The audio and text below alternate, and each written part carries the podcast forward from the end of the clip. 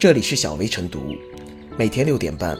小薇陪你一起感受清晨的第一缕阳光。同步文字版，请关注微信公众号“洪荒之声”。本期导言：日前，河北石家庄一些教育主管部门和学校在执行幼升小政策时，要求父母和孩子三个人的户口必须在一处才能上片内学校，否则只能接受调剂。为了孩子在片内入学，一些夫妻二人中有一方户口没在片区的，只好办了离婚手续，由此出现了户口异地夫妻扎堆离婚的现象。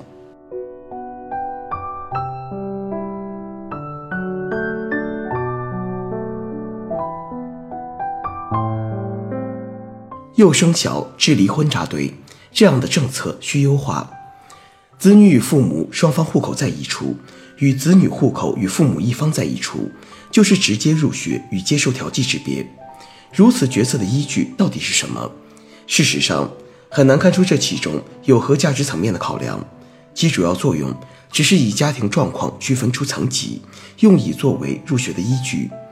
公共政策如果对家庭状况做出过度的细致要求，并以此决定明显的利益划分，很显然。将假离婚的板子全打在父母身上，恐怕有失客观。面对教育资源如此紧张的局面，政策又留下了一丝切口，如此选择不难理解。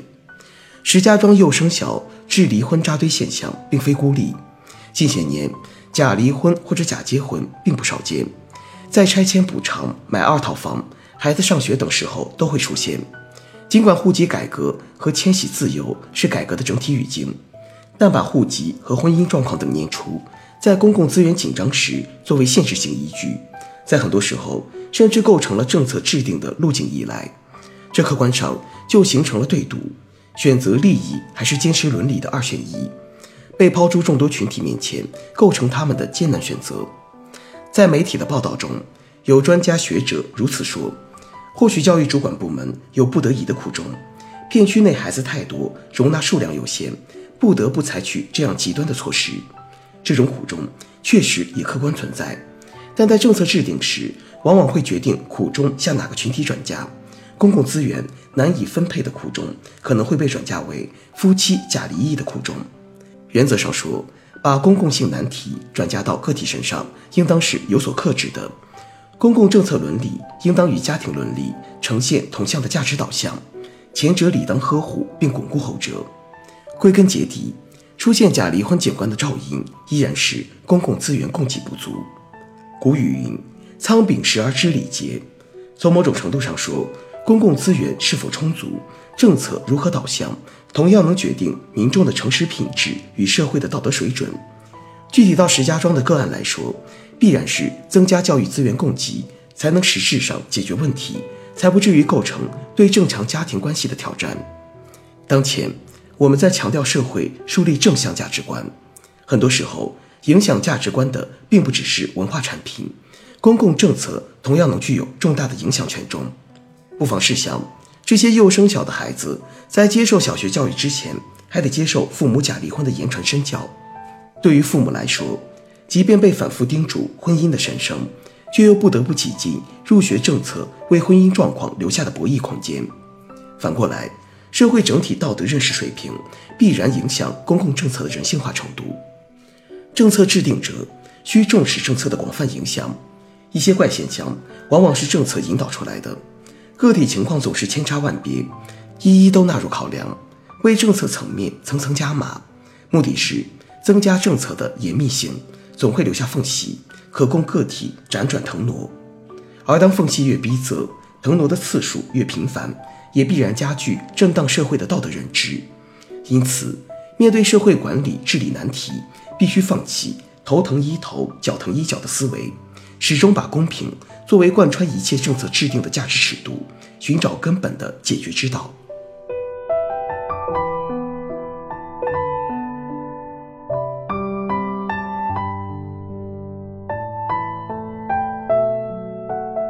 为了孩子上学，现在的家长确实够拼的。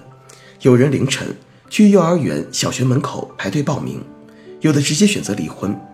毫无疑问，石家庄近日出现的很多家长扎堆办理离婚手续现象，与石家庄幼升小政策有直接关系，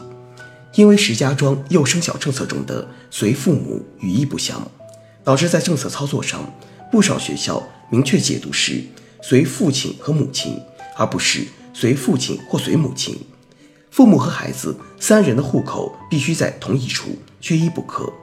但父母离异的孩子和监护人的房产户口在同一处则可以，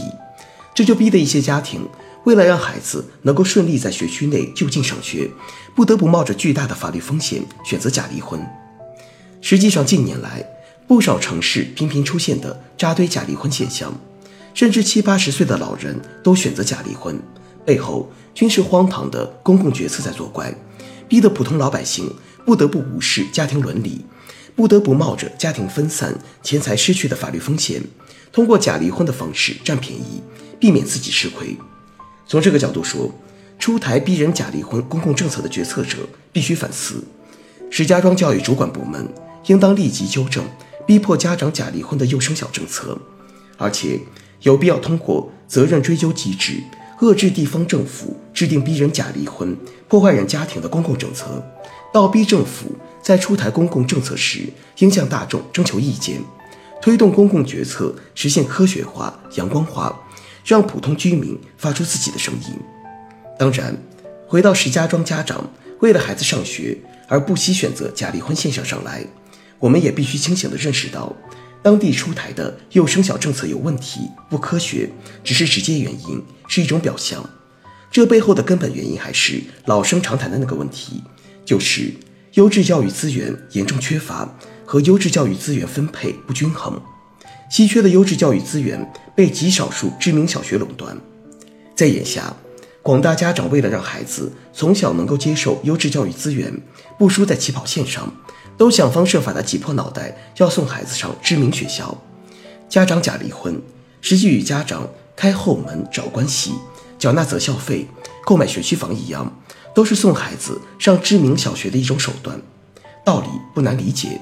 如果当地各所小学拥有的教育资源差不多，上哪所小学对孩子的成长都没有太大的影响，家长自然不会在乎去哪所小学上学。当好不容易本来可以划入知名小学学区，却因户口原因让孩子无法顺利进知名小学读书，家长当然不愿意，甚至认为是自己拖累了孩子，假离婚也就成为自然而然的选择。因此，要从根本上避免。家长为孩子上学而选择假离婚，除了科学制定入学政策外，更重要的是增加优质教育资源供给，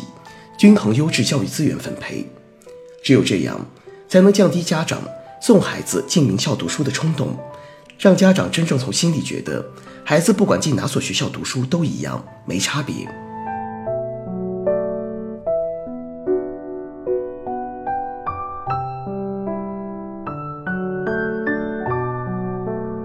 最后是小微复言，为了满足自家孩子上片区学校的强制性条件，于是假离婚成了家长们无奈的选择。在任何时候审视公众的错误行为之前，都应该问一下公众为何会这样。公权本应是社会伦理和婚姻的坚定维护者，却无意中让婚姻被利益所左右。所有的政策从初衷角度来讲，都是本着实现公平的角度设计的。但难免仍出现一些偏差，这就要求相关部门在执行的过程中要不断的进行纠偏。同时，教育主管部门还需要不断优化均衡公共教育资源配置，用教育公平照亮国家未来，让孩子安心求学，让家长不再假离婚。